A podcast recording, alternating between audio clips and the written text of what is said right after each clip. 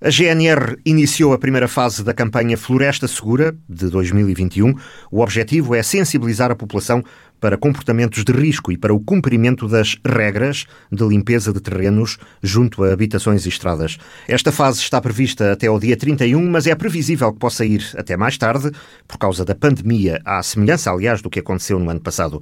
É o que diz o capitão Oscar Capelo, do Serviço de Proteção da Natureza e Ambiente da GNR da Guarda.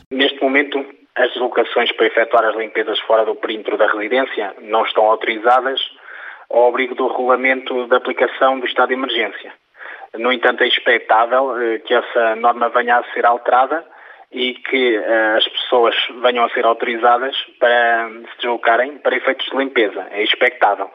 Já no ano passado, o prazo para efetuar a limpeza foi prorrogado por 30 dias, 30 dias por duas vezes, e este ano não, essa, essa possibilidade não estará de parte, mas, no entanto, essa parte já cabe ao Governo. Os objetivos desta fase inicial da campanha Floresta Segura estão definidos. Esta ação é desenvolvida através do Serviço de Proteção da Natureza e do Ambiente, dos comandos territoriais e da Unidade de Emergência de Proteção e Socorro. Esta fase decorrerá previsivelmente até o dia 31 de março. O objetivo é sensibilizar a população em geral, sobretudo as autarquias, agricultores, caçadores, produtores florestais e a comunidade escolar, com o objetivo de esclarecer e alertar para a obrigação da execução das redes secundárias da faixa de gestão de combustível e também sobre o uso correto do fogo. Estão a ser empenhados os militares do, do CEPNA, os militares do Serviço de Proteção da Natureza e do Ambiente, e também estão articulados, e daí também haver o empenhamento dos militares da UEPS, da Unidade Especial de Proteção e Socorro da GNR e todas estas ações são, são feitas também, evidentemente, com o apoio dos postos territoriais do Comando Territorial. Em 2020 foram realizadas mais de 140 ações de sensibilização, que abrangeram cerca de 2.200 pessoas. Depois desta fase, segue-se a fiscalização, que o ano passado, por incumprimento, levou a GNR a fazer mais de uma centena de autos de contraordenação. O capitão Oscar Capelo Sublinha ainda que em 2020, na área do Comando Territorial da Guarda, foram registados quase 170 crimes de incêndio florestal. Olhando ao, ao ano transato, realizámos 144 ações de sensibilização eh, que alertaram presencialmente cerca de 2.250 pessoas para a importância dos procedimentos eh, preventivos a adotar, nomeadamente sobre o uso do fogo em queimas e queimadas, a limpeza e a remoção de matos, a manutenção das faixas de gestão de combustível e a adoção de medidas de proteção dos aglomerados e de autoproteção.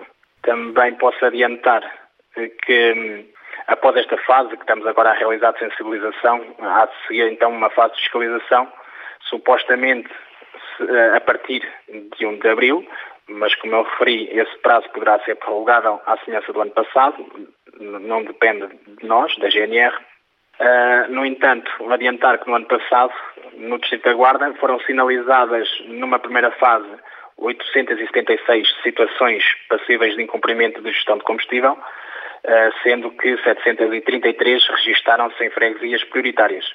Depois, já numa segunda fase, por se encontrarem ainda situações de incumprimento, foram elaborados 114 autos de contornação no âmbito do sistema da defesa da floresta contra incêndios. No que diz respeito aos incêndios rurais, a GNR, no Comando Territorial da Guarda, registrou 169 crimes de incêndio florestal, tendo resultado na detenção de duas pessoas e na identificação de outras 42. 53% das ocorrências tiveram origem na realização de queimas e queimadas.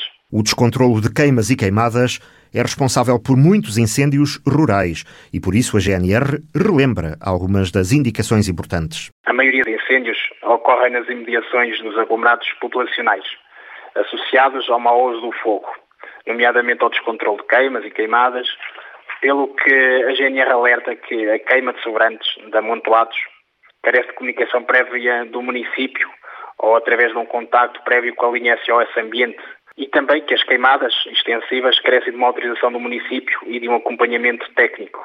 Gostávamos de alertar estas temáticas porque efetivamente continuam muitas vezes a não, a não serem cumpridos os requisitos para a realização das mesmas. Já está no terreno a fase de sensibilização da campanha Floresta Segura e, à semelhança do que aconteceu no ano passado, é bem provável que, devido ao confinamento, seja prolongada para lá de 31 de março.